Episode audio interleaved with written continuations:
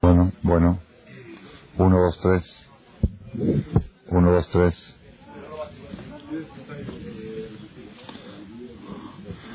Buenas noches. Esta noche, hoy martes,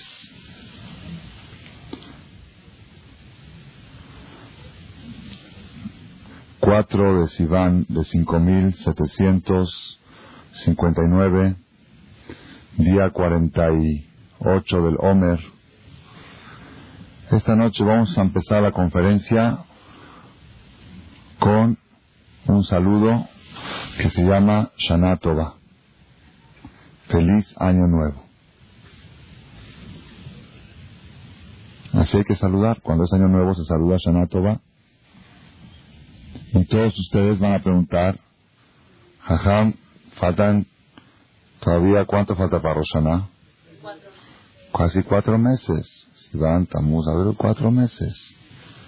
Hasta octubre. Bueno, pues, ¿les molesta que les empiece a decir Shana desde ahora? Para nada, ¿verdad o no? Sin embargo, hay que ser oportuno y saber saludar en cada ocasión según la ocasión que es. Vamos a explicar por qué vamos a saludarlos esta noche con Shana. Dice el Talmud en Masejet Hagigah, perdón, en Masejet Megillah, el Talmud, ya saben que fue escrito hace aproximadamente dos mil años. Hay un tratado que se llama Megillah. Al final de Masejet Megillah, en la página 31, columna 2, dice así. Tania, estudiamos. Rabbi Shimon ben Elazar Omer, Rabbi Shimon ben Elazar dice, Ezra Israel, Sheyehu Koanim Torah Ezra Sofer, que fue el que construyó el segundo templo hace aproximadamente 2500 años, Ezra Sofer, él estableció, hay lugar aquí adelante, si quieren pasar, por favor.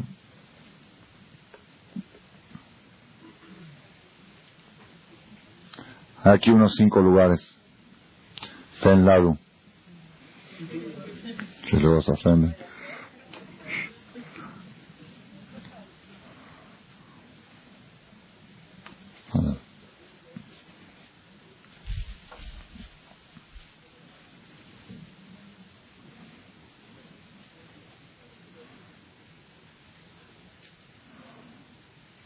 Ya, está cubierto aquí. Ezra Sofer fue el que construyó el segundo templo hace aproximadamente 2500 años y él fue el que estableció muchos, muchas cosas que tenemos hoy en día en el orden de los rezos que rezamos. Principalmente una de las cosas que hizo Ezra Sofer, él estableció las perashiot de la Torah, las porciones de la Torah que leemos en Shabbat en el templo. Shabbat, Bereshit, Noach, Lechá, él las dividió en ese orden y estableció que cada semana se lea una perashá para que cada año en Simchat Torah se termine todo el Sefer. Él fue el que estableció esto. Cuando él estableció esto, él lo, hizo de una manera tal, Korim Klalot Kohanim Kodem Atzeret Torah Kodem. Que lean las partes más difíciles de la Torah, las partes más duras de la Torah. Hay dos perashiot en la Torah muy difíciles. Una perashá es la perashá Bejukotai, que la leímos hace una semana, y otra aproximadamente, y otra perashá Kitabó. En estas dos perashiot, yo las llamo, las llamo las bombas atómicas de la Biblia. Son perashiot impresionantes. Esas perashiot dice la Torah, si ustedes se portan bien y hacen, obedecen mis palabras, yo les voy a dar esto, esto, esto, esto y lo otro, todas las cosas buenas. Y si no, les va a dar cosas mejores. ¿Ok? En, doble sentido, ¿ok? Para que quiera entender. Y ahí vienen cosas durísimas, durísimas, durísimas que el que entiende hebreo y el que entiende el lenguaje de la Torah, yo siempre digo que si esas partes de la Torah se leerían en, en español en el templo, la gente escaparía del templo. Son muy, muy difíciles, cosas muy duras, que no voy a entrar ahora al caso del tema del amor y del temor, que ese es un tema para otra conferencia, otra clase, otra charla. sino vamos a llegar al tema principal que queremos ahora, que nos queremos introducir en este concepto. Ezra Sofer estableció que esas dos perashiot, las más difíciles, las más duras de la Torah, vamos a llamarlo así, las más duras de la Torah, las más amenazantes, las más difíciles, que se lean una antes de Shavuot y otra antes de Rosh Hashanah. Una es la perashá de Jukotai que leímos hace una semana y la otra es la perashá Kitabó que se lee una semana antes de Rosh generalmente cada año. ¿Por qué motivo? ¿Por qué motivo Ezra dividió las perashiot de una manera que toquen estas dos perashiot tan difíciles antes de Shavuot y antes de Rosh Hashanah? Maitama, ¿por qué motivo? Amar Abaye, dijo Abaye, que de shetichle shana vekilelotea, para que termine el año y sus maldiciones. ¿Qué quiere decir? Cada vez que hay un fin de año, el fin de año tiene fuerzas tiene energía de finalizar todas las desgracias. Junto con el año que se acaba, que se acaben sus desgracias. Entonces vino Ezra Sofer y dijo que lean esta perashá antes de fin de año, antes de año nuevo, para que al leer eso, decir todas esas cosas, si deberían de sucederle dar minana a alguien, ya con la lectura que se cumplan y que se termine el año y que se terminen todas las desgracias y que empiece un año nuevo con puras bendiciones. Pregunta el Talmud.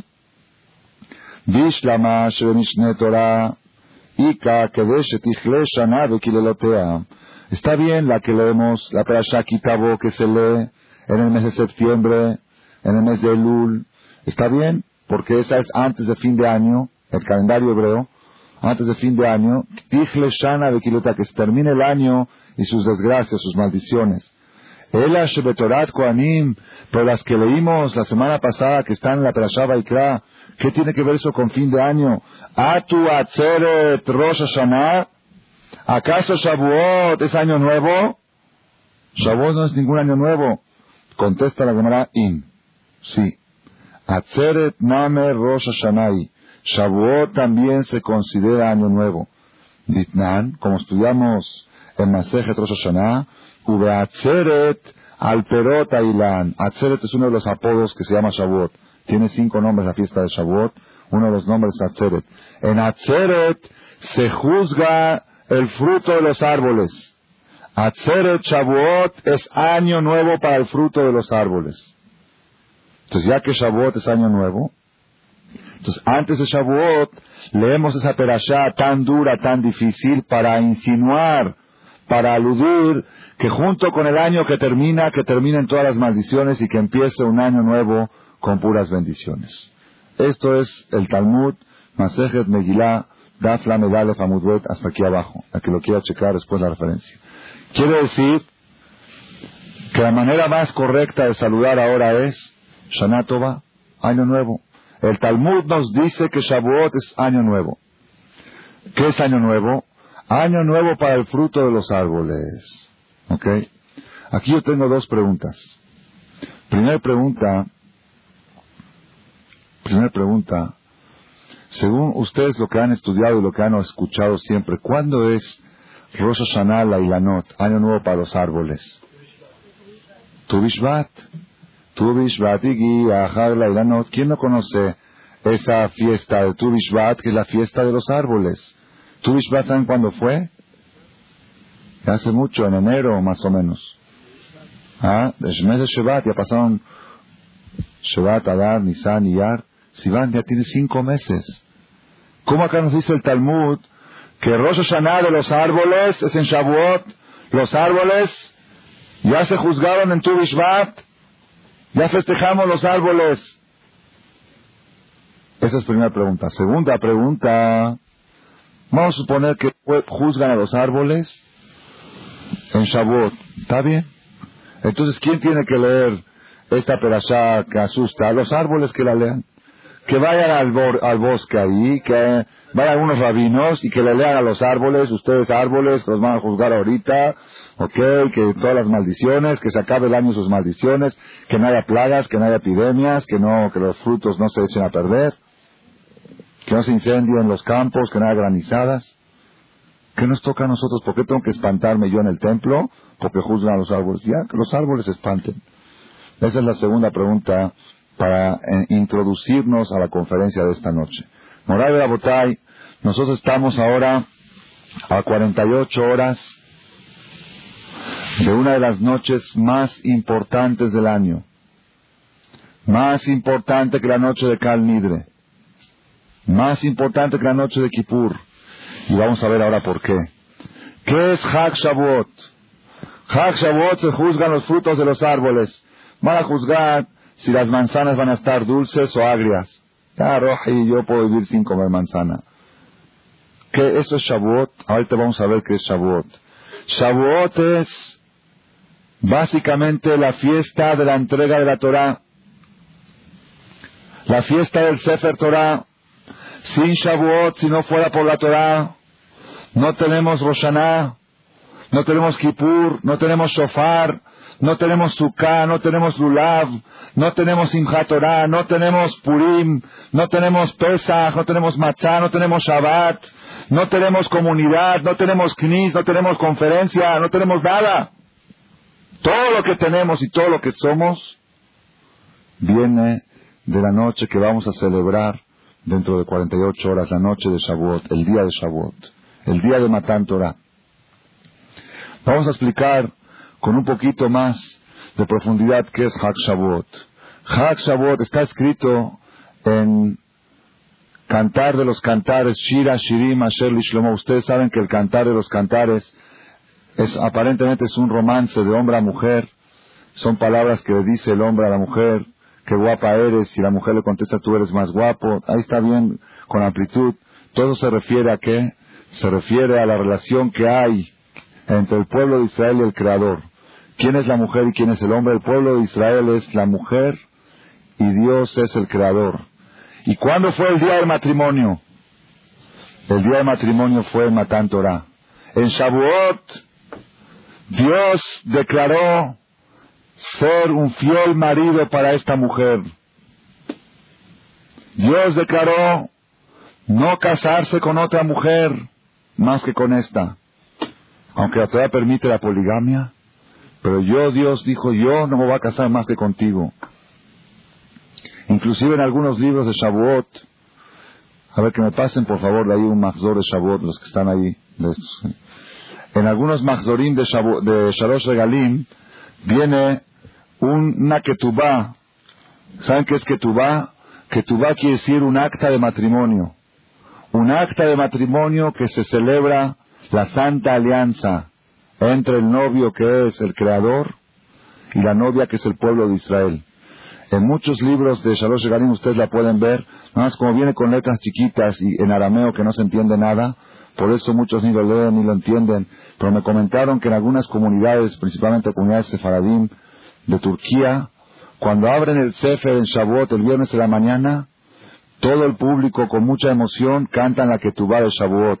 Una ketubá donde Dios declara ser marido fiel al pueblo de Israel y el pueblo de Israel, la mujer, le declara fidelidad eterna, no cambiarlo por otro, no cometer adulterio, no irse por ahí con otras ideologías, respetar la ideología de su marido, respetar el, matrimonio con el Creador. Ese matrimonio se llevó a cabo en la fiesta de Shavuot, en el nuevo Magzor de Shavuot, que se ha editado en este Midrash, Magzor Shem Tov, que viene con fonética de español, que a propósito de la salida cada quien va a recibir uno de obsequio. Al final del Maxor viene la Ketubá de Hag Shavuot. Recomiendo mucho que la lean unos días antes de Shavuot para ver qué preciosidad, cuál es la relación que hay entre el Creador como marido y el pueblo de Israel como mujer. Dice el rey Salomón, cantar de los cantares, Shira Shirim Asher Lishlomo, y Shakeni Mineshikot Piu, Kitobim Dodeja Miyain, Quiero que mi marido, quiero que mi novio me bese un beso de su boca, de boca a boca. Kitobim deja mi porque es más bonito, más precioso, más agradable tu amor que cualquier vino, que cualquier banquete de vino, cualquier champán, cualquier whisky, cualquier alcohol. No hay algo más inspirante, más emocionante para mí que un beso tuyo, le dice la novia al novio. ¿Qué quiere decir bésame un beso de tu boca? Dice el Gaón de Vilna que hay dos tipos de besos. Primero que todo, él explica que el concepto del beso es la comunicación entre dos seres. ¿Por qué? Porque a través de la boca se manifiesta el alma. A través de la boca se manifiesta el alma. Si dos personas se saludan de mano, entonces la mano es algo físico, algo externo. Pero cuando alguien le da un beso al otro, el beso ya es la manifestación del alma, de la parte de más adentro de uno. Nefesh, la neshama de la persona se manifiesta a través de su aliento, de su boca. Cuando da un beso está comunicándose su alma. Dice el Gaón de Vilna, hay dos tipos de besos. Hay beso que uno besa en cualquier parte del cuerpo, en la mano, en el cachete, en la frente. También es una expresión muy alta de cariño. Pero dice el Gaón de Vilna, el beso más poderoso de, de máxima unión es el beso de boca a boca. ¿Por qué? Porque ahí se unen las dos almas. Es la unión más íntima que hay entre dos personas. Dice la novia al novio, dice Israel a Kadosh Barujú, yo quiero que mi novio, mi, mi amor, me dé un beso en la boca. ¿Qué quiere decir? Quiero probar el sabor de la comunicación máxima con mi amor. ¿Por qué? Porque cuando el ser humano, cuando el yehudí, el judío logra por un instante una comunicación directa con el Creador, siente un placer mil veces mayor que un orgasmo. Por eso está comparado a la relación de un hombre a una mujer. El placer que siente el Yehudí, pocas personas han probado en su vida ese placer. Pocas personas. Es difícil llegar a eso. Es muy difícil. El, Gaón de Vil, perdón, Hazonish escribe que a veces la persona está concentrado en un concepto intelectual y se va desprendiendo de todos los conceptos materiales hasta que por unos instantes se siente uno ángel. Por unos instantes y luego se le quita. Pocas personas lo han experimentado. Yo lo he experimentado una sola vez en mi vida. Y no puedo, no, quiero llegar toda mi vida a eso, es muy difícil llegar a eso. Que la persona ya no siente su cuerpo. Se siente alma se siente, se siente otra, es algo que no se puede despierto, ¿eh? está uno despierto, está uno tan concentrado, tan inspirado en algo que ya no siente su cuerpo. Eso es una, una sensación inexplicable, indescriptible. No hay algo en el mundo, que no hay un placer en el mundo que se pueda asemejar a ese placer. Ese placer lo probó el pueblo judío una sola vez en la historia. ¿Cuándo? Cuando Dios bajó hace tres mil trescientos, ¿qué? Hace tres mil trescientos, ¿ah? ¿Cuántos años?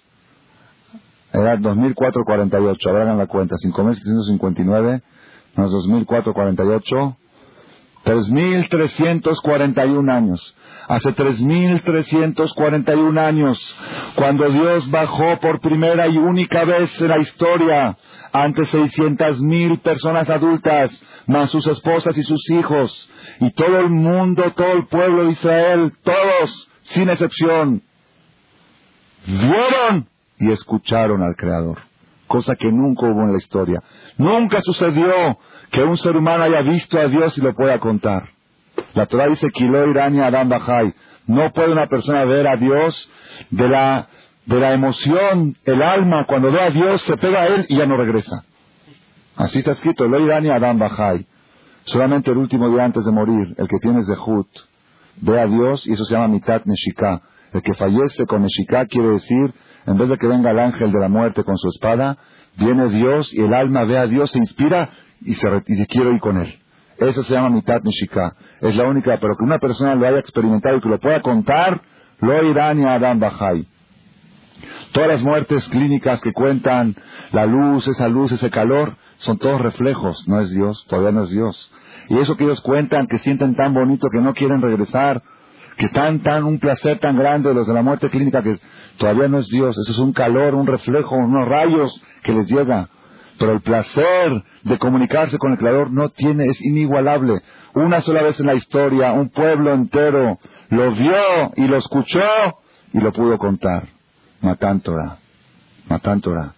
Y en ese Matán Torah el pueblo sintió un placer tan grande, sintió Neshikot Piu, sintió como el beso de boca a boca, la comunicación máxima que puede haber entre un ser humano y el otro, entre el Creador y sus criaturas.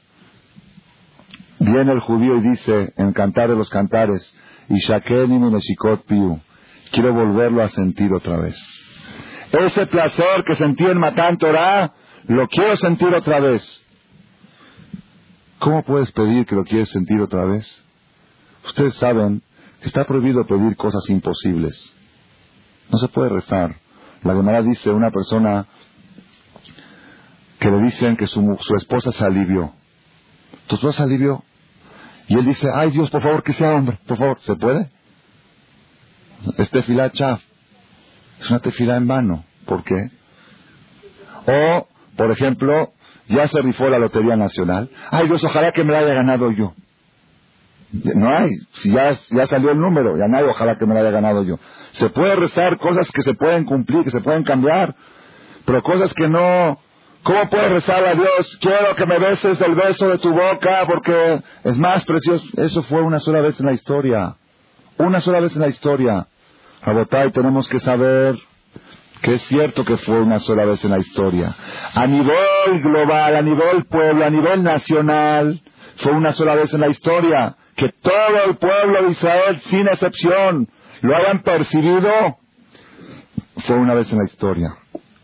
Pero a nivel particular y a nivel privado, cada año y año, cuando se repite la fecha de Matán la fecha, la fecha de Shavuot, cada judío individualmente puede llegar a percibir percepciones divinas que no las puede percibir durante todo el año.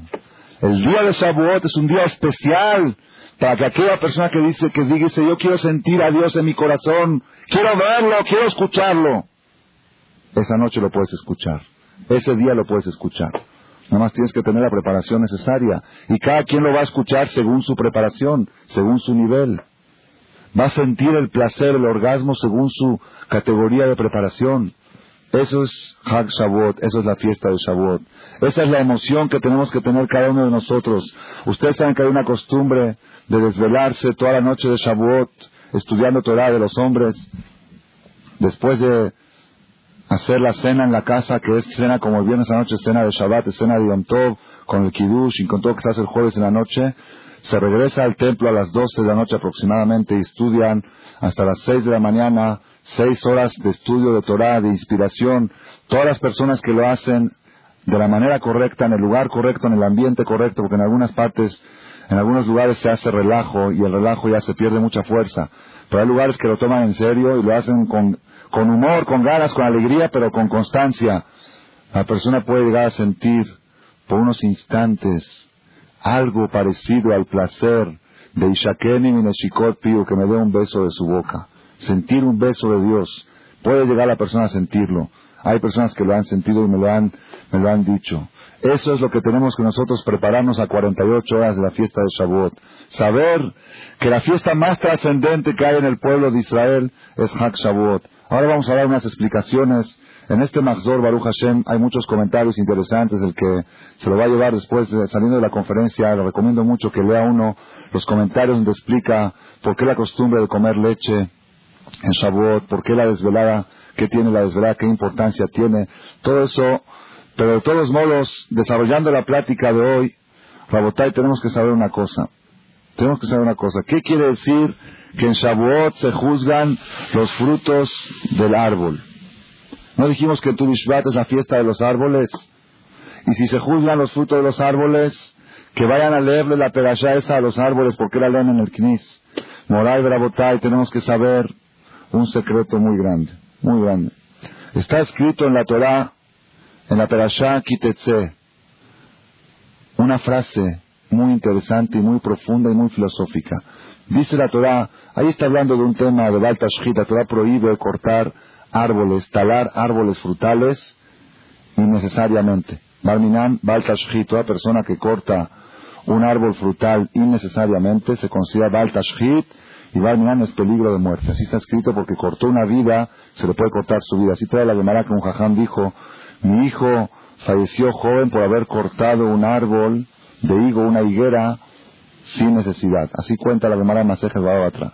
Entonces, es independiente en qué contexto la Torah lo dice, pero la Torah dice una expresión así, que Adam porque la persona es un árbol frutal. Así dice la Torah. Y cortar un árbol frutal es como cortar una vida. Así está el contexto en la Torah.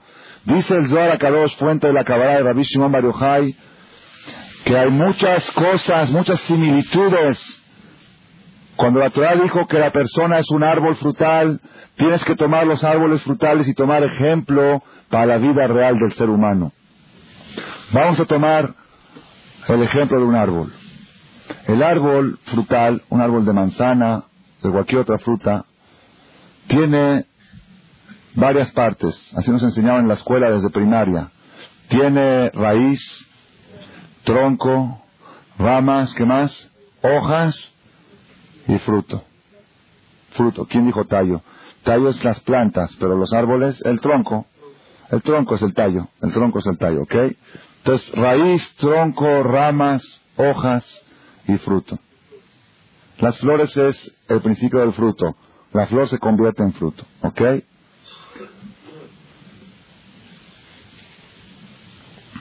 Todo es importante. La raíz es muy importante, el tronco tiene su, su función, la rama, la hoja. Pero ¿cuál es el objetivo final de un árbol? Fruto. El fruto. El fruto que da el árbol, ese es el objetivo final. Si tú tienes un campo de manzanos, de 300 árboles de manzana,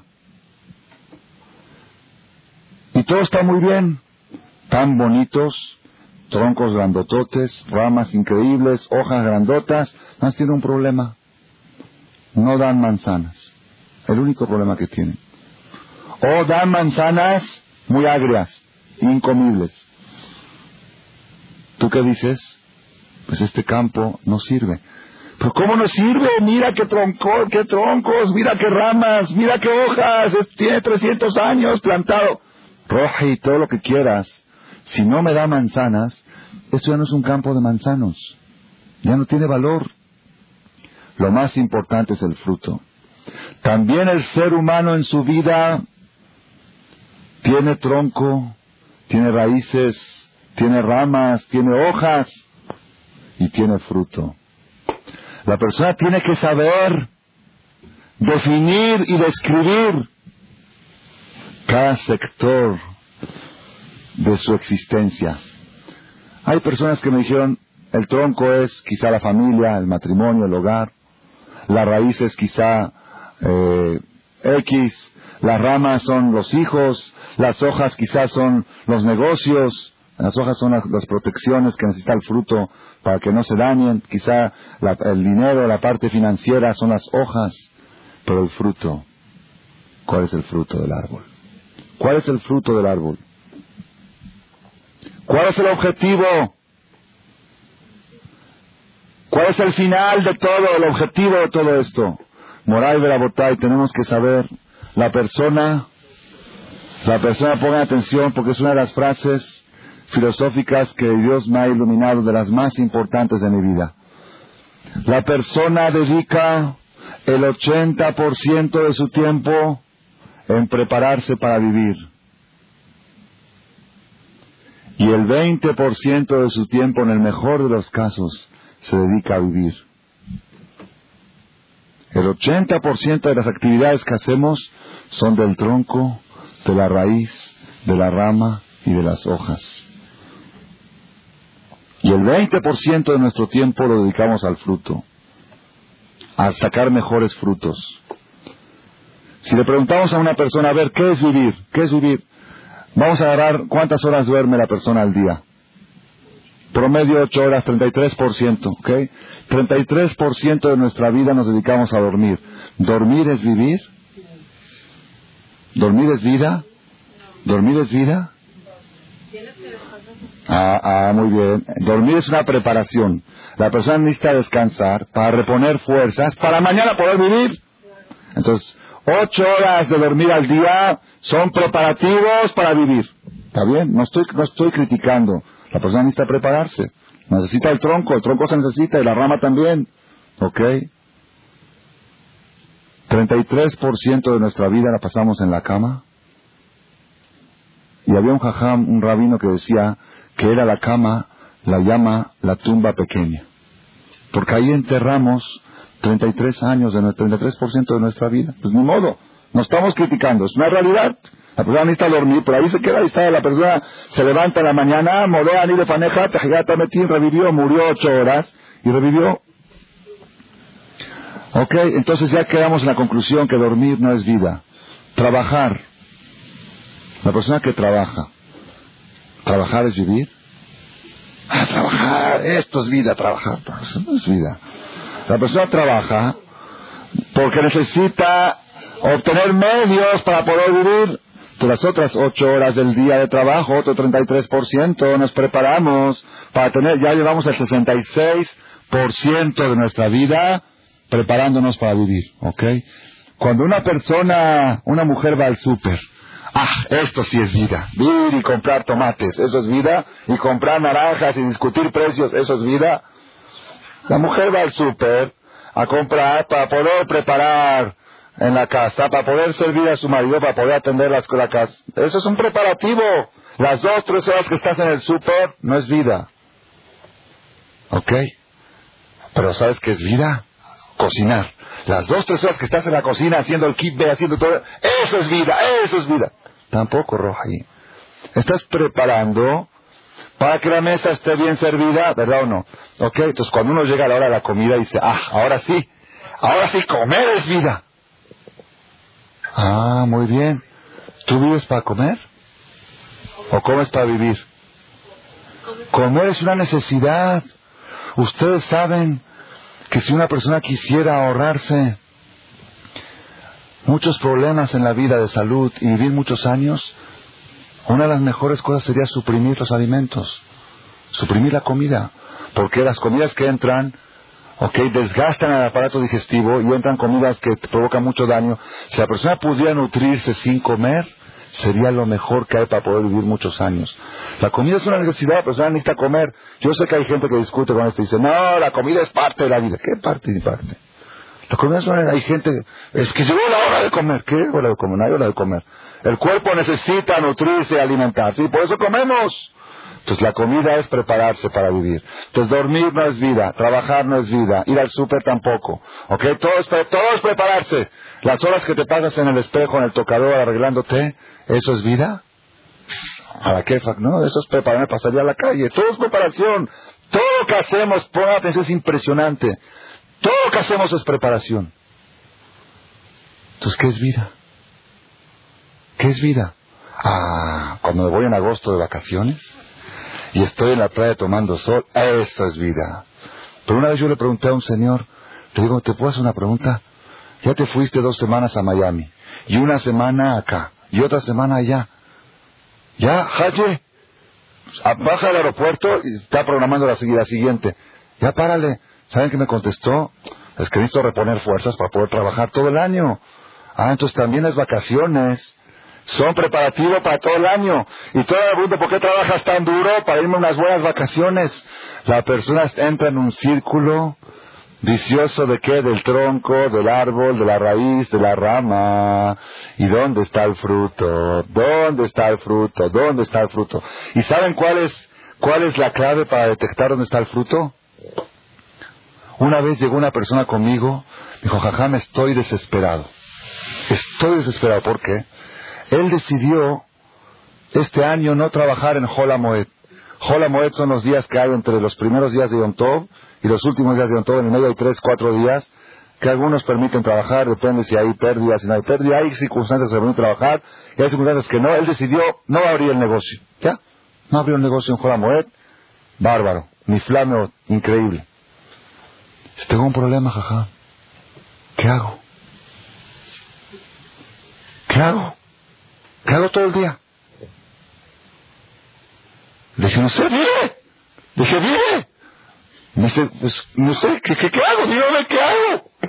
Digo, entonces quiere decir que tu problema ahora es el tiempo. Si Dios te regala 10 años más de vida, tienes pregunta, ¿qué hago con ellos? Te, te está regalando tres días de vida, vívelos. Dice, no, no sé, es que los niños están en la escuela y mi esposa está en la casa. No es que hago, dice ¿qué hago? Le dije, no entiendo, ¿tú no tienes un objetivo por el cual vivir? ¿No tienes una causa para vivir? Y se me di cuenta apenas que estoy en un círculo vicioso que va a terminar si me llega a sobrar tiempo. Pobre de mí si tengo tiempo y no tengo que hacer con él. Y dije, esta persona está, dije, Baruch Hashem, valió la pena esta decisión que tomaste de cerrar el negocio en Jolamoed para que te pongas a analizar qué es vida, qué quieres de la vida, qué haces. Ustedes saben que mucha gente, mucha gente cuando venga el Mashiach, ahora se está hablando mucho del Mashiach, ¿no? es el tema de moda.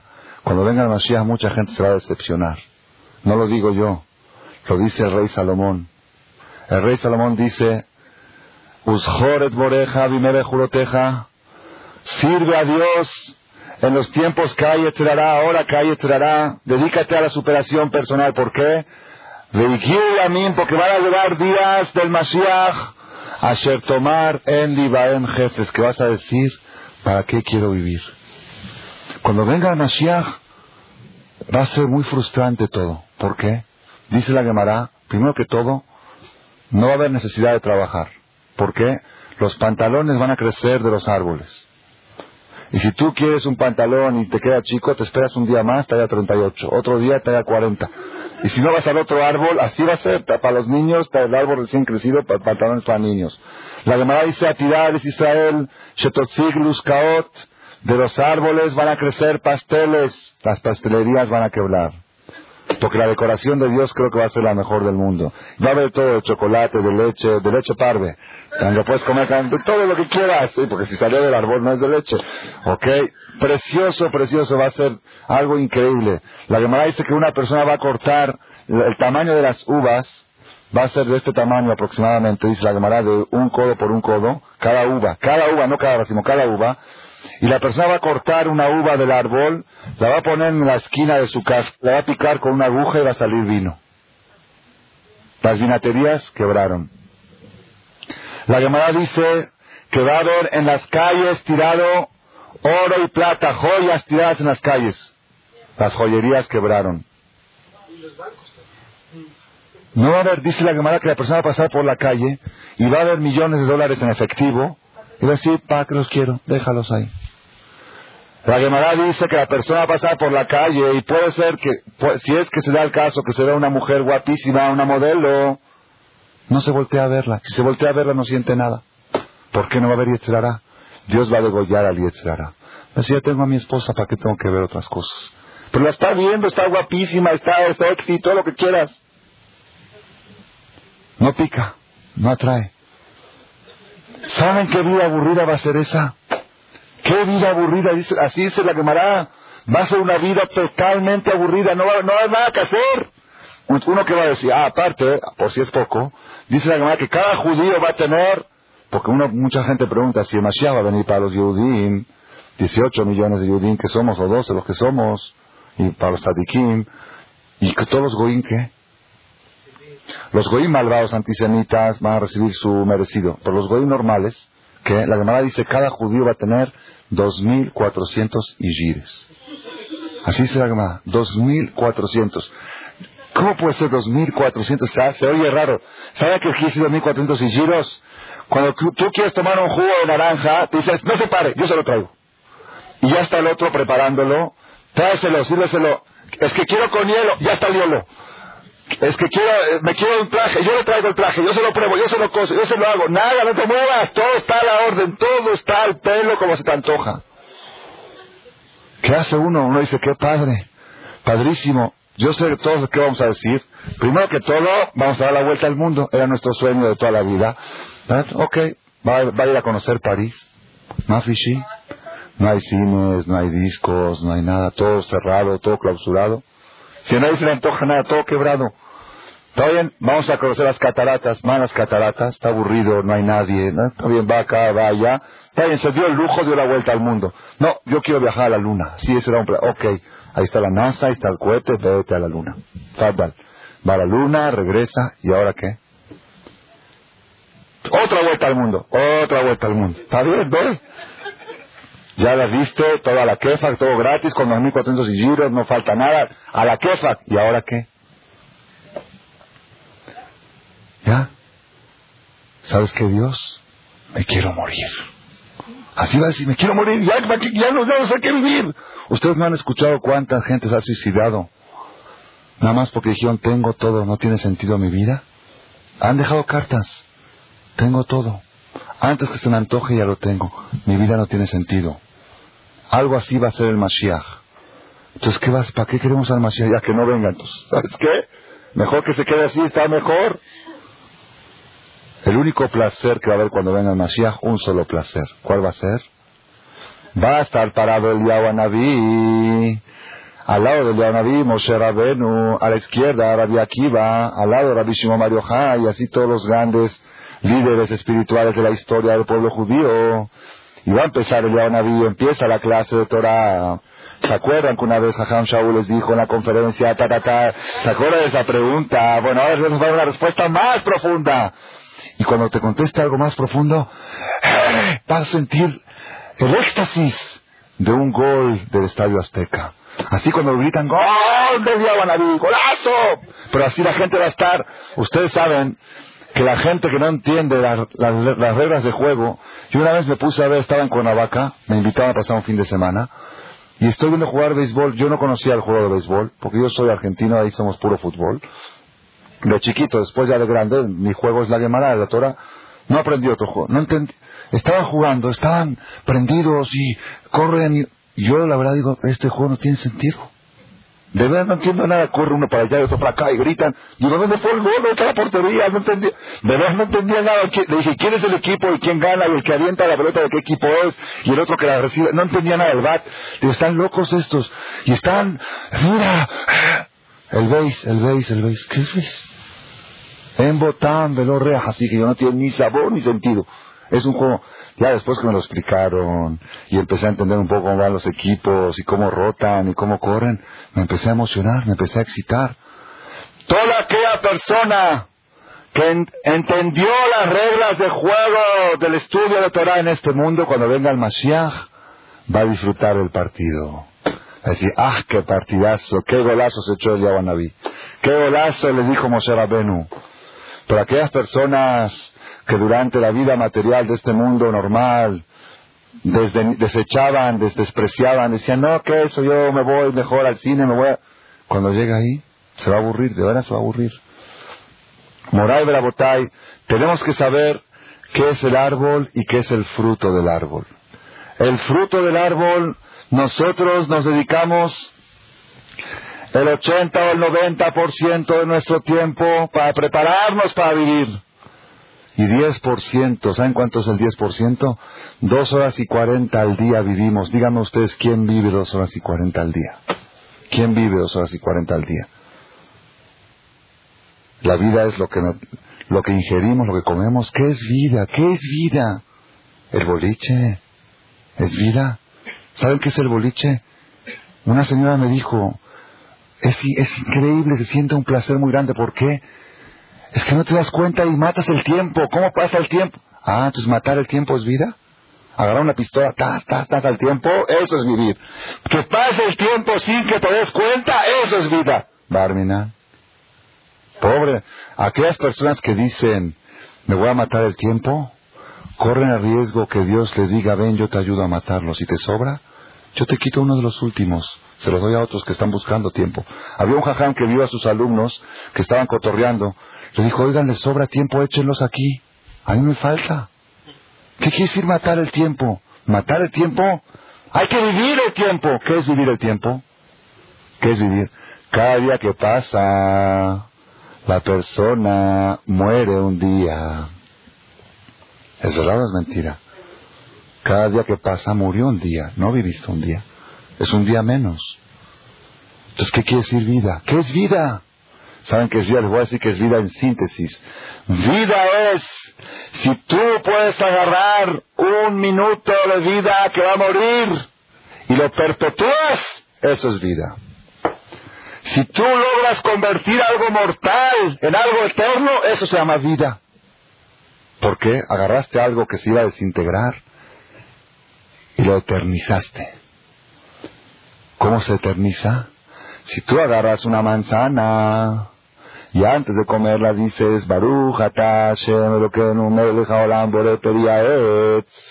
En ese momento agarraste un acto mortal, porque esa manzana, después de un día, tú agarras a una persona y dile, oye, ¿qué quieres? Es que quiero comer un bistec. Dile, porque te gusta la carne asada, sí me encanta. Pues ayer comiste una, disfrútala ahora. ¿Puedes disfrutar hoy de la carne asada de ayer? Después de tres minutos, ya nada más las agruras. No puedes disfrutar. ¿Ok?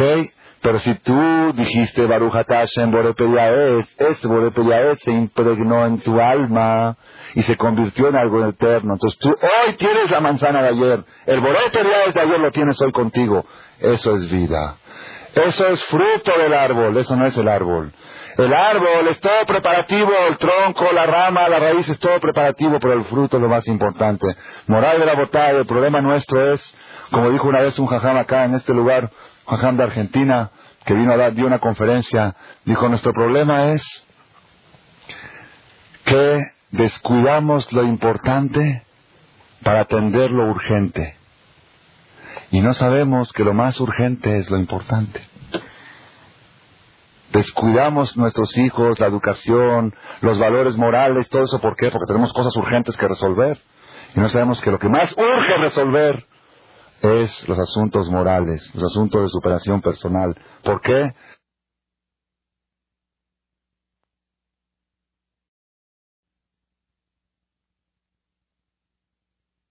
Como me dijo una vez un papá, yo lo conté en una ocasión, lo voy a repetir. Dice que su hijo, Jacito les fue mal el negocio, tuvieron que cerrar, empezaron de nuevo a trabajar. Su hijo trabajaba de empleado, un muchacho de 18 años. Empleado ganaba 5 mil pesos al mes. Estaba empezando. Un día dijo, papá, ¿sabes qué? Encontré un empleo que me dan 15 mil al mes. En un año me voy a juntar 100 mil pesos, 120 mil pesos. Voy a abrir mi propio negocio. Empezó ya a construir el castillo y voy a hacerme futuro. Papá dijo, ah, qué bueno, dijo, qué bueno. ¿Cuál es el trabajo que hay que hacer? Dice, mesero en una discoteca de Acapulco. Y aparte de los 15 mil mensuales, te dan tip también. Ah, propinas que puedes ganar otros 5 mil al mes. Dijo, ¿sabes qué, hijo? Quédate aquí. Se tiene que ir un año a vivir a Acapulco, ser mesero, y se trae con él 120 mil pesos para poder abrir su negocio. Dijo, aquí te quedas. ¿Por qué? Dijo, prefiero un hijo sin dinero que dinero sin hijo. ¿Cuántos papás para que su hijo tenga carrera, para que su hijo tenga profesión, para que tenga futuro, arriesgan su esencia? Para que tenga futuro, lo mandan a lugares de alto riesgo para que tenga un futuro. Sabes que el futuro más grande de tu hijo es que siga siendo tu hijo y que tus nietos sean tus nietos. Ese es el futuro más grande. es el fruto del árbol, todo lo demás es tronco, todo lo demás es ramas. Una persona estaba armando un negocio, armando un negocio. Se tardó dos años en armarlo. Instalando maquinarias y cosas, y vidrieras y aparadores y escritorios y cajas y cajeras y contratando personal. Todo muy bien, todo súper, súper, tres mil metros cuadrados, todo súper instalado. Y el negocio ya lo inauguró, muy bien. Más hay un problema. No entra lana. Pero todo está bien, ¿eh? Todo está bien. Hay mucha mercancía, hay muy, buena exhibición, todo está muy bien, nada más un problema pequeño. Llega alguien y le dice, oye, ¿cómo va tu negocio? Pues mashallah, muy bien, mira qué grande que está, mira qué bonito. Roji, si no vende, ciérralo. Si no produce, ciérralo. Yo conocí un alumno mío en Polanco, en, ¿cuándo fue el crack de la bolsa? ¿Se acuerdan? ¿El 80 y qué? ¿87? Bueno, en el año que estaba la bolsa fuerte, entre 86 y 87, él, él tiene, un, tiene un despacho en el centro de mil metros cuadrados con 500 empleados, fábrica, está. Un día de repente lo veo en Polanco, en un lugar pequeño, de 4 por 4 un zaguán así pequeño, con seis, siete líneas telefónicas, y está ahí, me dice, venga a ver, tenía que hablar con él, me dice, venga a visitarme a mí a mi oficina. Voy a su oficina, le digo, oye, Moy, ¿tanto bajaste? Antes tenías un, un mundo. Yo cuando te fui a visitar ahí al centro una vez, era impactante, era impresionante. Ahorita Jazito, pobre, que oró, tiene, un zaguán. Me dice, ¿qué está hablando, jaja? Si yo lo que muevo aquí en cinco minutos no lo muevo allá en dos años. Nada más con llamadas telefónicas con acciones, con acciones de valores. ¿Qué interesa el aparador? ¿Qué interesa el tamaño del negocio? Lo que interesa es la caja, si está llena o está vacía. ¿Qué interesa el grosor del tronco? Lo más importante es que el fruto que te dé sea dulce. ¿Ustedes saben un secreto? Pregunten a los expertos en botánica, en agronomía. Cuanto más grueso es el tronco, más pequeño es el fruto. ¿Por qué? Porque el tronco se chupa todo. Todas, todas las sustancias que tienen que traer de la tierra se las está llevando el tronco en vez de llevárselas el fruto. Por eso podan los árboles. ¿Para qué lo podas? Jazito está bueno. No, se está chupando fuerza además. Quita ramas para que los frutos hagan mejor. Cuanto más grueso es el tronco, cuanto más fuerza le damos a lo material, cuanto más dedicamos a los preparativos, más pequeños son los frutos. Y por eso nuestra generación se ve como se ve. Todas las dificultades que hay. No quiero a 48 horas de Shavuot, que es un día de mucha alegría. No quiero desanimar un poco, pero la situación está muy difícil. Todo lo que respecta a valores. Antes había tema religión o no religión. Hoy el tema, ¿saben qué es?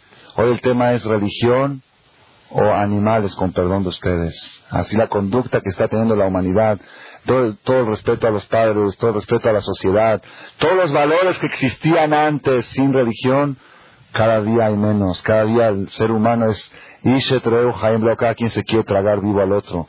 Ya no hay valores, hay un solo valor. La bolsa de valores. Es nada más eso. Todo lo demás, lo aleno. Hijos a padres. Un papá me dijo, dice Jajam, yo no eduqué a mi hijo en la religión, nosotros no somos religiosos, pero el respeto sí lo eduqué, yo eduqué a respetar. Mi hijo de 11 años me falta el respeto. ¿Por qué? ¿Qué tengo que hacer? Le dije, no sé, Roja. ¿Qué quieres que te diga? Yo, Baruch no tengo ese problema. Y mis amigos tampoco tienen ese problema. Me dice, entonces, ¿qué quiere decir? Me dije, nada. Dice, quiere decir que hoy en día necesitamos tomar la religión ya no por convicción, sino por falta de alternativa. Ya no nos queda otra. El respeto, el respeto al prójimo, el amor al prójimo, lo que es, lo que es todas esas cosas que se han perdido que antes teníamos, hoy en día ya no están. Los tabúes que teníamos, el, el respeto a una jovencita judía que llega a su boda virgen, esas cosas se perdieron. Lo alenu. Es más fácil encontrar chavas de 22 virgen que de 16. Es, es verídico lo que le estoy diciendo. Pregunten. Es que no queremos, no podemos creer, no queremos creer. Por la realidad es la realidad, nadie la puede negar. Todos esos tipos de, de, salidas de amigos, de viajes de degeneración que se hacen a Huatulco, a esos lados, es, es muy grave, es muy grave. Es Hirul Hashem, es todo, ya se pierde todo. Se pierde la dignidad humana, se pierde todo. Entonces, ¿qué tenemos que hacer? Antes de Shavuot, 48 horas antes de Shavuot, ¿qué tenemos que hacer? Tenemos que dejar de pensar tanto en, los, en el tronco y en las ramas y en las hojas y pensar en el fruto del árbol. Eso es Shavuot. Shavuot es año nuevo. ¿Qué diferencia hay de tu Bishvat a Shavuot? En tu Bishvat se juzga el árbol. Es la fiesta de los árboles. En Shavuot no se juzga el árbol, se juzga el fruto del árbol. Este árbol, ¿cuánto fruto va a dar? ¿Qué tanto va a valer la pena su existencia? ¿Qué tanto va a vivir o va a prepararse para vivir? ¿Qué porcentaje de su vida va a ser tronco y qué porcentaje va a ser fruto? Eso se juzga en Shavuot. Por eso Shavuot no tiene ninguna señal material, es puro espiritual. ¿Por qué? Porque eso es lo que se define. En Shavuot se define la trascendencia, qué tanto van a trascender tus hijos. Moral Brabotay, tenemos que saber que la desvelada de Shavuot, que se quedan despiertos los hombres toda la noche estudiando Torah, es una costumbre, no es obligación, para nada, para nada. Es mil veces más obligación ponerte filín que desvelarse la noche de Shavuot. Es mil veces más obligación hacer adus la noche de Shavuot que venía a desvelarse. No es nada de obligación, pero para nada, es pura costumbre. Sin embargo, Baruch Hashem, nosotros vemos que los knis, los templos, las sinagogas se llenan de juventud, de gente mayor, precioso en cada parte, en cada lugar. ¿Cuál es el secreto de la noche de Shavuot? Dice acá, les voy a leer algo muy interesante que quiero compartir con ustedes. Dice así, está escrito en el Zohar, lo que estoy leyendo es un libro que se llama Kafa Haim, de Shuhan Aruch, en Simán 494. Dice, el día 50 de la cuenta del Omer, que va a ser pasado mañana en la noche, es Hag Shavuot. Dice aquí abajo, Está escrito en el Zohar, el Zohar lo escribió Rabbi Shlomo Yochai hace 1500 años, que los Hasidim, los Hasidim anteriores, ¿qué dice Hasidim anteriores? Fanáticos, a mi gente muy exagerada, lo abunaime lelia. Esta noche no dormían toda la noche. De abula hambre oraita, estudiaban Torah. De hambre, ellos decían, por medio de este estudio, Niti leachsaná yerutá kadisha lan belibnan bitren almin. Vamos a heredar, a perpetuar una herencia sagrada para nosotros y para nuestros hijos. Quiere decir que el estudio de esta noche tiene fuerza de impregnar los valores judíos, la identidad judía, los valores espirituales y morales en la sangre de nuestros hijos. La persona que se desvela esta noche se le impregna tanto la santidad de la Torah que se puede heredar a sus hijos y a sus nietos. Trae aquí, en la introducción del Zohar dice, la introducción del libro del Zohar, Fuente de la Kabbalah, dice, que todos aquellos que se quedan esta noche estudiando Torah y hacen el tikkun, y lo hacen con alegría, porque hay algunos que vienen y están así, ya, jaja, termina, traigan el café. No, aquellos que están con entusiasmo, con ganas. Kulehun, todas esas personas, Yehon, Reshimin, Uchtirim, van a estar registrados y escritos de Sefer de Vijranaya, en el libro de los recuerdos. En el cielo, en el Shamaim, como todos los reyes tenían, Dios tiene el rey de los reyes, Hashem, tiene un libro donde tiene registrados sus cuates. Directorio telefónico, imagínense, hoy en día hay DVD, hay un DVD que tiene el directorio telefónico de todos los seres humanos de la Tierra. ¿Ok? En DVD ya cabe con 18 gigabytes. Acá los Dios los tiene sin DVD. ¿Ok? Él los ve todo el tiempo, pero tiene un folder, un expediente. Estos son mis cuates. Cuando Dios dice, me sobran unos milloncitos y los quiero repartir, abre su folder y dice, ¿a quién se los doy? Así es, no estoy vacilando. La Gemara dice que hay veces que Dios tiene años de vida sobrantes. ¿Cómo puede tener Dios años de vida sobrantes? Lo aleno de jóvenes que por arriesgar su vida murieron antes de tiempo. Personas jóvenes que por ir en el periférico a 180 kilómetros por hora se estrellaron, lo y se fueron del mundo. Todos los años que tenían que vivir, naturalmente, le faltan 60, 70 años. Dios dice, ¿qué hago con esos años? Tiene que, se tienen que usar. Y Dios los reparte. ¿A quién los reparte? Abre su folder. ¿Sabes mis cuates? Aquí tengo la lista de mis cuates. Aquí van cinco, aquí van tres, aquí van cuatro. Los reparte. ¿Qué personas tienen la dicha de estar registrados en el libro de los cuates de Dios. Ustedes saben que una vez una persona dijo, por una palabra me perdí un millón de dólares. ¿Una palabra? Qué raro. Sí, sí, estaba el gerente del banco contando billetes en efectivo. El gerente, el dueño del banco. Faltaba que me diga, tómalos. Por una palabra, me da coraje. Estaba yo a punto de recibirlos. ¿Por qué no dijo tómalos? Se oye chistoso, ¿verdad o no? Eso es chiste, con el gerente del banco es chiste, pero con Dios es verdad. Con Dios no es chiste, ¿por qué? Dios todos los días reparte, todos los días, y muchos millones. Y la persona todos los días va y se para ante Dios y reza, y le tiene que dar coraje, oye, que hubiera hecho Dios, tómalos, y ya los hubiera tenido. Dios todos los días dice, tómalos. Entonces, ¿qué pasa? Si tú sabes que hay alguien que es archimillonario, archi, archi, archi, archimillonario. Y aparte que es archimillonario, le gusta dar. Todo el tiempo, todos los días reparte. Le encanta dar. ¿Qué tienes que hacer para que te vaya bien? Ser cuate de él.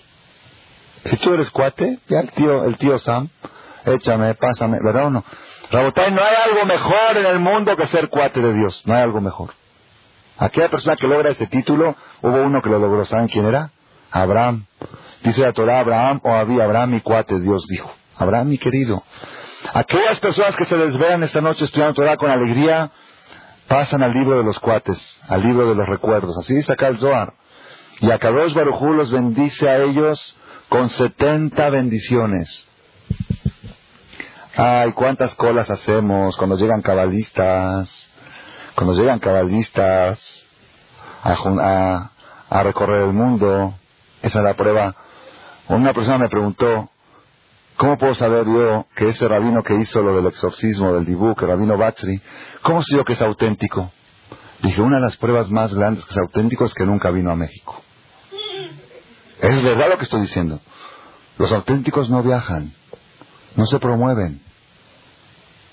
Tú los vas a visitar a ellos a Israel. Es una de las claves para distinguir entre los auténticos y los falsos.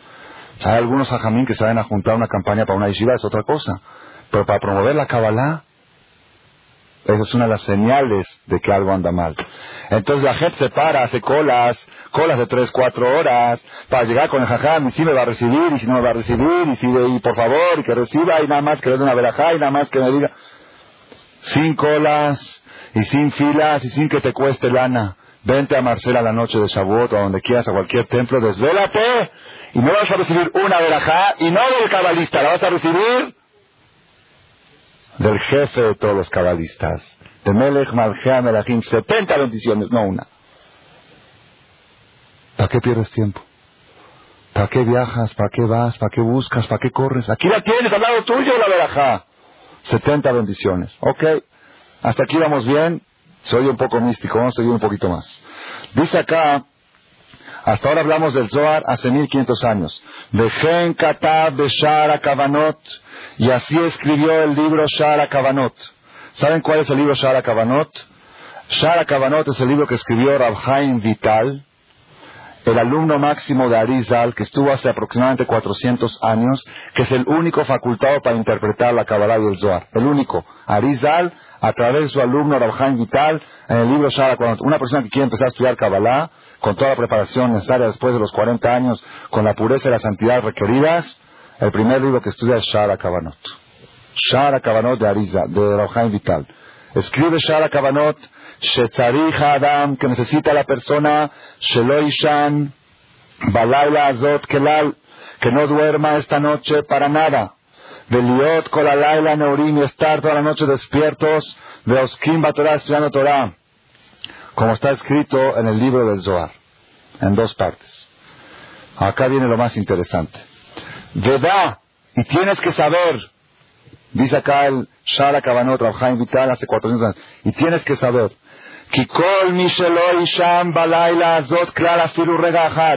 toda aquella persona que no duerma esta noche para nada, ni siquiera un minuto, y va a estudiar Torah toda la noche,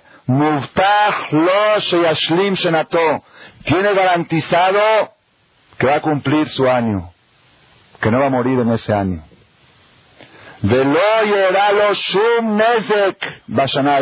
Y que no le va a suceder ningún daño en ese año. ¿Qué dice ningún daño? Choques, asaltos, secuestros, cume, eh, hacienda, ningún daño, todo lo que es daño, ningún daño le puede suceder en ese año. Pero espérense un poquito. Velod no nada más eso, no vayas a creer que te estoy diciendo yo unas bendiciones, te estoy echando una bendición, no. El Ashoraat Adam Bashanai, que la prueba de la vida de la persona en ese año, Teluya se depende de esto. Shan Kelal, que si no duerme para nada esa noche. Es seguro que no va a morir ese año.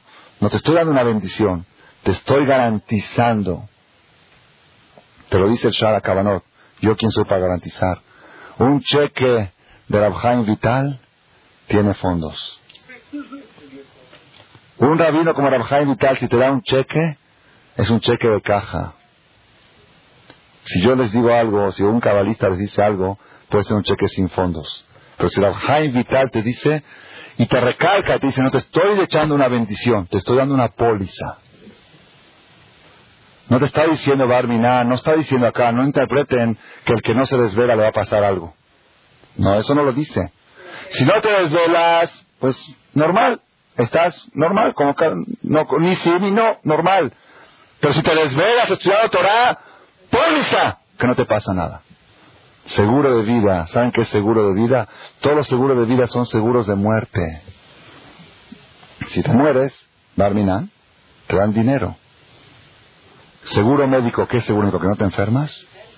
No. Si te enfermas, te pagan. Seguro contra choque. ¿Qué quiere decir que no chocas? Si chocas, te pagan. Seguro contra robo, que no te roban. Si te roban, te pagan.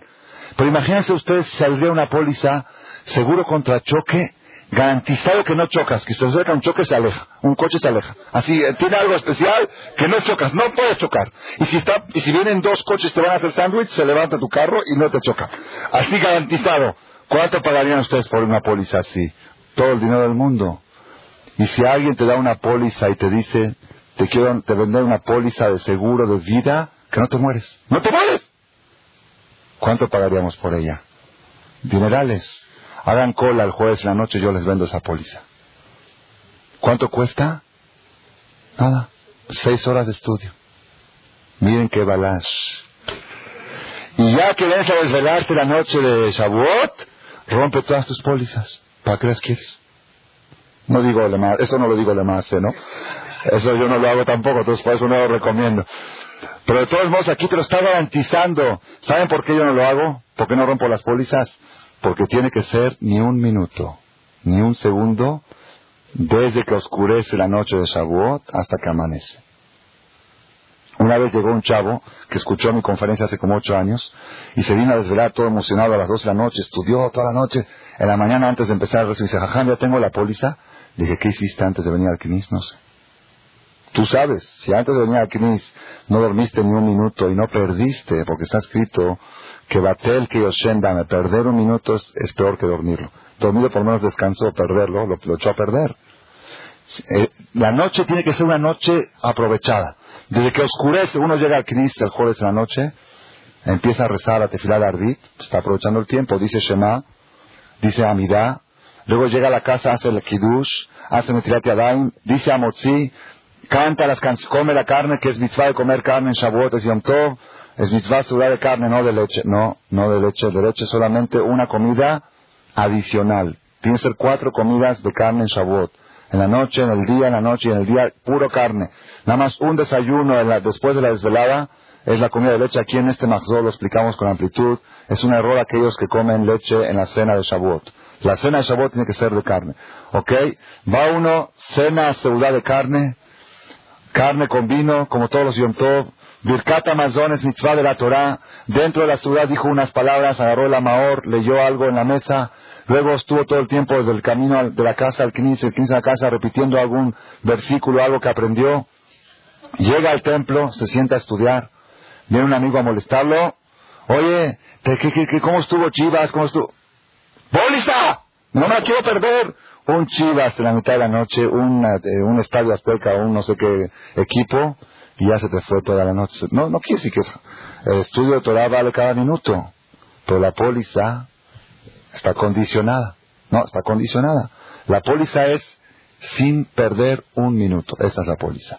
Por eso yo no rompo mis pólizas de seguro médico ni nada, porque no sé si la noche no se me fue un segundo que me distraje y pensé en algo o hice algo que no era aprovechado, entonces ya se perdió la póliza. De todos modos, ¿por qué digo esto? Dice acá, de Kvar Nahagur Roba Talmidim la Sotken. Ya acostumbraron la mayoría de los alumnos a hacer esto de la desvelada. De la gen Pashat Aminadas de Bekol Israel. Aunque esta costumbre originalmente era costumbre de fanáticos, era costumbre de Hasidim, de exagerados, de gente muy tzadikim, pero después que se descubrió que tiene tanta fuerza y tanta energía, ¿cuál es la energía de esta desvelada? Primer punto, para mí lo más importante de todo lo que hablamos es garantizar el futuro judío de tus hijos. Fue lo primero que leímos. Ese es el fruto del árbol. Es lo que se juzga en Shavuot. Y segundo, garantizarte una tranquilidad material. La persona que se desvela toda la noche, que manda a volar a los guaruras. Ya está, ¿para qué los quiere? Aquí está. Aquí está la póliza. Eso es, muy fuerte. ¿Y quién dice todo esto? ¿Cuál es, ¿Cuál es el secreto de todo esto? Les voy a decir cuál es el secreto. El secreto es porque está escrito en la Gemara que el día en que Dios bajó al monte Sinai para entregar la Torah, todos los enfermos se curaron. El que era ciego, se le abrieron sus ojos. El sordo escuchó. El cojo caminó normal. No hubo un judío en el momento de Matán Torah enfermo y después ya quedaron curados. La Gemara dice que todo judío que estuvo presente en Matán Torah ya no iba a morir. Se les quitó el veneno que provoca la muerte. Nada más que después con el pecado del becerro de oro lo volvieron a adquirir. Es un virus adquirido después de Matan Torah. La Gemara dice que todas las personas que estuvieron presentes en Matan Torah recibieron una santidad tan poderosa, tan fuerte, que aunque murieron, sus cuerpos no se agusanaron. Porque no, pues no puede el gusano dominar en un cuerpo que estuvo presente en la entrega de la Torah. Todas las personas que estuvieron presentes en Matan Torah, a partir de ese día no tuvieron nunca una polución accidental. Será Batalá. ¿Por qué? Tanta kedusha, tanta energía, tanta fuerza, no puede echarse a perder vida de gotas de semen a la basura. Así está escrito en el texto del rezo que se dice en Shavuot cuando se abre el Sefer. Lean los siete cosas que sucedieron en Matan Torah y que el efecto de ellos se vuelve a repetir cada año. La fuerza de la Torah, la Torah tiene fuerza de resolver todos los problemas del mundo, de salud, de parnasá, de matrimonio, de shalom bait. No hay un tema que no se pueda resolver con la fiesta de Shavuot. ¿Por qué? Porque la fiesta de Shavuot no es el tronco ni es la rama, es el fruto del árbol. Se juzgan los frutos de los árboles. ¿Qué tanto va a valer la pena tu vida, tu existencia? Que se justifique. No importa que tengas un, un salón de cuatro por cuatro, pero que la caja esté llena, que haya negocio, que haya movimiento. ¿Para qué sirve un negocio tan grande si no hay frutos, si no hay ventas? Moral Bravotal, vamos a aprovechar nosotros, ahora que estamos a 48 horas, y yo les garantizo que toda persona que haga los preparativos necesarios para llegar a Shavuot. Desde ahora tenemos que prepararnos. Estamos en las últimas 48 horas, ya dijimos la semana pasada que cada quien va a recibir el pastel, el helado, según el recipiente que traiga.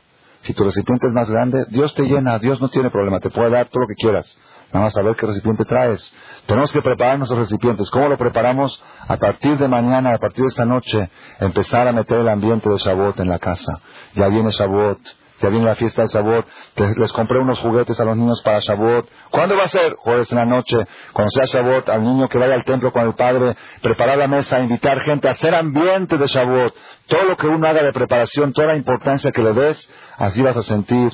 Y puede llegar la persona, ojalá que lleguemos después de la desvelada de toda la noche, a las seis de la mañana cuando se reza Shachrit y sacan el Sefer y se leen los diez mandamientos, puede uno llegar por unos instantes a sentir algo parecido a lo que sintió el pueblo de Israel en Matan Torah. Y Shaken y Mineshikot Piu, sentir el placer de un beso de boca a boca, sentir el placer de una comunicación más directa con el Creador.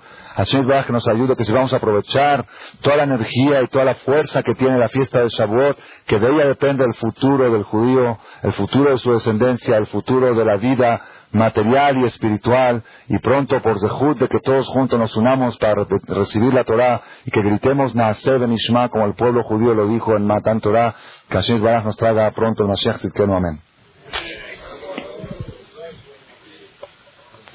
El que no dijo Arbit, que pase a decir Arbit el salón anexo. Que cada quien, por favor, que recoja su libro de Shavuot gratuitamente a la salida. Uno un libro por persona.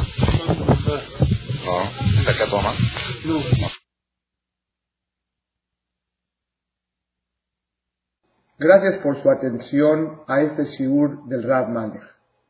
Les recordamos que pueden visitar la nueva página de shemtov.org en el internet www.shemtov.org. Actualmente la página cuenta con varias secciones noticias sobre las actividades del Shem Tov a nivel mundial, escuchar o bajar las últimas conferencias del Rab Malek, escuchar o bajar la alajá del día, imprimir o estudiar desde su computadora la perashá de las semanas, estudio diario de Gemara, Daf Yomi en español, sincronizar su iPod con podcast, un manual para crear su propio CD de las conferencias que existen en la red, adquirir libros con entregas internacionales con la metodología del Rav Malech de español, fonética y hebreo simultáneamente, así como ubicar las ciudades en donde se reparten CDs a nivel mundial. Es que la misbot y muchas gracias.